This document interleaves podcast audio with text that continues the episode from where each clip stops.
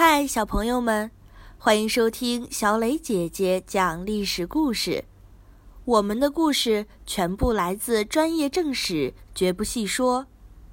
每周一、三、五，来跟我一起听一段故事，了解一段中国历史吧。今天我要讲的故事是新佛出世。这一年是北魏孝文帝迁都洛阳后的第二十年，在河北冀州的一间寺庙里，信奉弥勒佛的和尚法庆气得七窍生烟。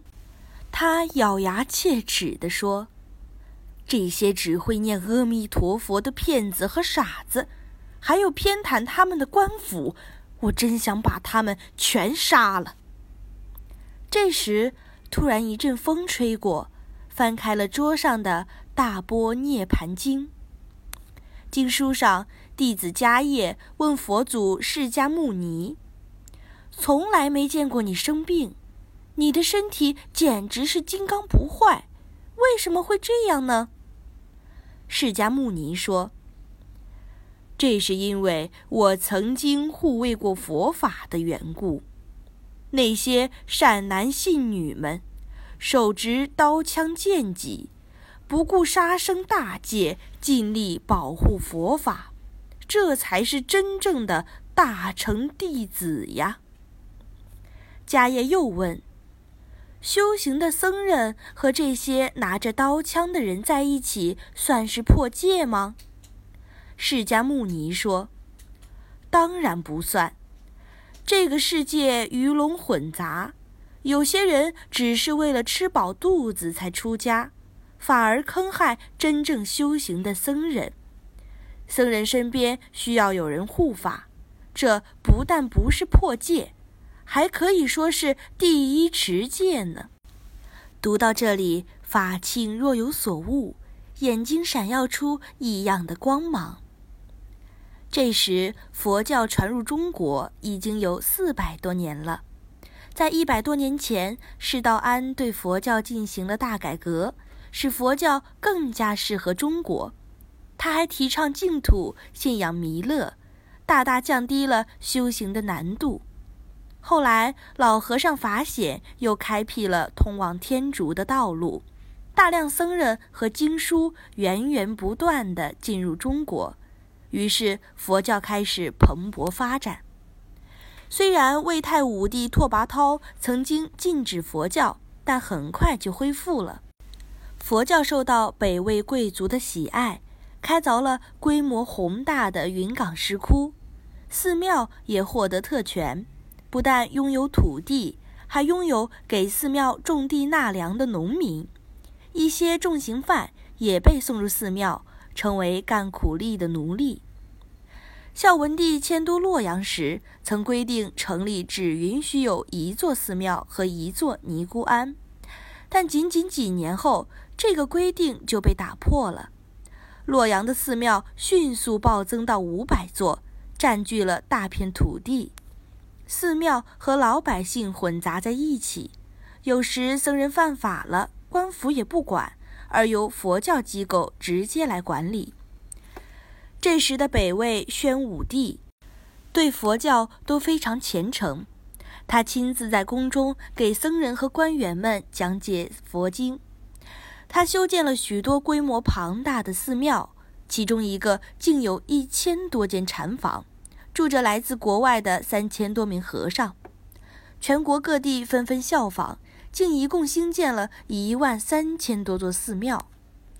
佛教的规模迅速膨胀，越来越大，成了一支强大的力量。这时，大多数人信仰的是弥勒净土，但由释道安的徒弟慧远倡导的更为简便的阿弥陀佛净土也很受欢迎。此外，信观世音菩萨的也有不少。这些不同的佛教派别互相批评谩骂，争夺信徒，矛盾重重，官府也常卷入其中，这就是法庆非常生气的原因。法庆叫来一位当地有名的士族和一位尼姑秘密商议。法庆说：“根据经书，为了维护正法，是可以破戒杀生的。那些人都是邪魔外道，早死早超生。杀的越多，护法的功劳就越大。杀一个人是一柱菩萨，杀十个人就是十柱菩萨。以后可以优先超度。两个人非常赞同，成为他第一批忠实的信徒。法庆自称是大乘佛，号称新佛出世，除去众魔。信徒不分父母兄弟，一视同仁，只以杀人数作为功绩。他们蜂拥着冲进其他寺庙，放火烧毁佛经佛像，把僧人们通通杀死。所到之处，人们只有两条路：要么成为信徒，要么死。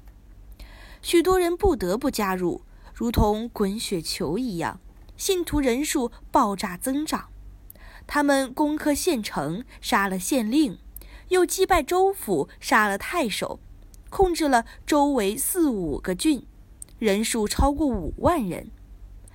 北魏赶紧派出十万人的大军进行讨伐，经过两个月激战，法庆战败，被斩首示众，上万名信徒也一同被杀。法庆创立的大乘教就这样骤然而起，又戛然而止了。但弥勒佛降世成为救世主的想法，却在之后的数百年里被不断利用。成为聚众叛乱的借口，也因此弥勒信仰被历代官府打压，越来越多的人就转而信仰阿弥陀佛。